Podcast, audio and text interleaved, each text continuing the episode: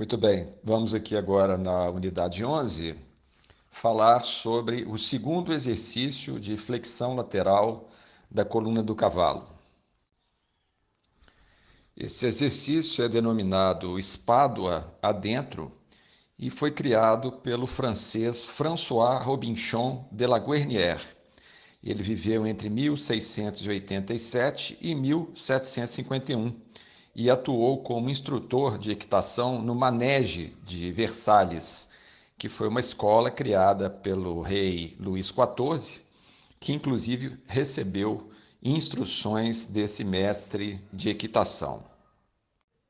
Além disso, o François Robinchon de la Guernière foi autor do livro A Escola de Cavalaria, adotado como referência por duas escolas tradicionais de equitação, a Real Escola Espanhola de Viena, localizada na Áustria, e a escola francesa conhecida como SOMIR.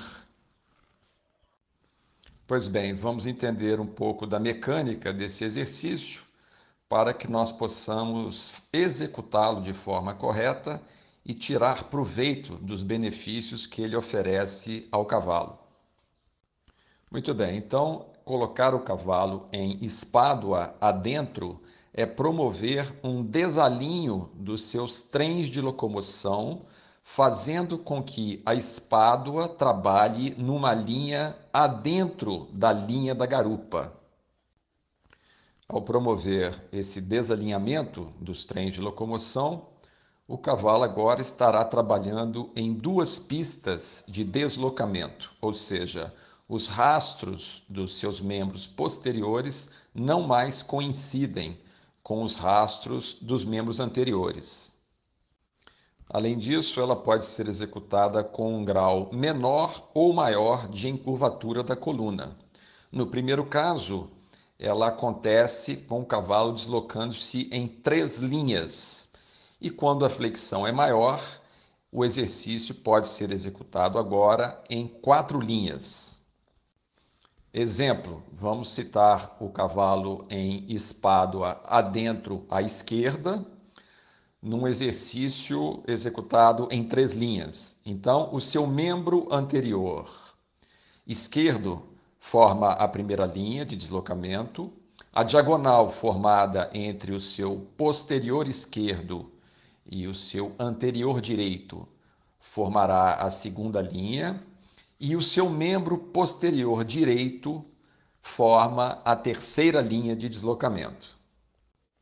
No caso desse exercício ser executado em quatro linhas, foi solicitada uma maior flexão da coluna do cavalo e agora cada um dos seus membros locomotores se desloca formando uma linha independente.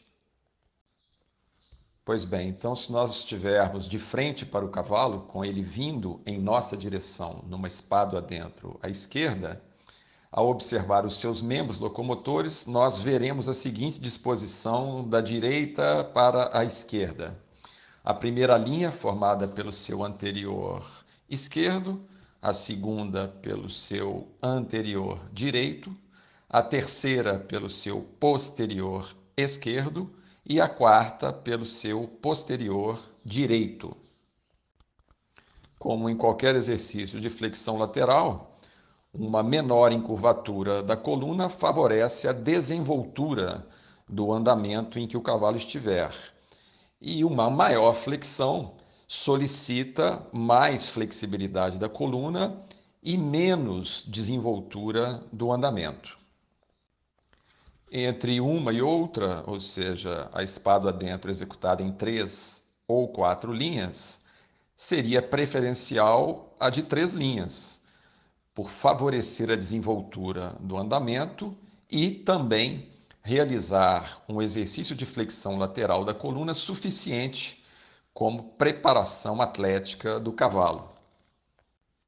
Lembrando também que esse exercício pode ser executado nos três andamentos passo, trote e ou marcha e também ao galope. Com relação às ajudas empregadas no exercício, são as mesmas descritas para a execução da cedência à perna. porém com um pouco mais de intensidade. Ou seja, o desalinhamento dos nossos ombros agora é um pouco mais pronunciado, a ação da perna de dentro é um pouco mais intensa e a predominância do contato feito pela rédea de fora é sentida com um pouco mais de evidência pelo cavalo. Diga-se de passagem, essa intensidade ela é maior quando nós fazemos a solicitação do exercício ao cavalo. A partir do momento que o cavalo entra no exercício, a nossa intenção será sempre amenizar essas ações para que o cavalo execute o exercício por si, com o mínimo de intervenções do seu cavaleiro. E todas as vezes que nós percebemos que o cavalo tenderá a sair do exercício, nós voltamos a reforçar a ação das ajudas. É? Reforçamos, aliviamos, reforçamos, aliviamos, até que esse alívio possa ser predominante e o cavalo executar o exercício sem a necessidade da ação das ajudas descritas.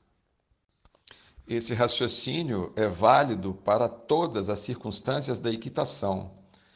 Então, nós costumamos dizer que o cavalo começa a compreender o exercício da equitação, seja ele em que circunstância ocorrer, quando ele o fizer sem a necessidade de receber os estímulos transmitidos pelas ajudas do equitador. E é por isso que todas as ações é, impressas por essas ajudas, em forma de estímulos, devem ser intermitentes. É? Nós entramos com a ação e aliviamos, entramos com a ação e aliviamos, sempre com a intenção de fazer com que ah, o momento de alívio, aos poucos, se torne predominante com relação aos momentos de ação. Na próxima unidade, nós continuaremos com mais algumas dicas sobre o exercício espádua adentro.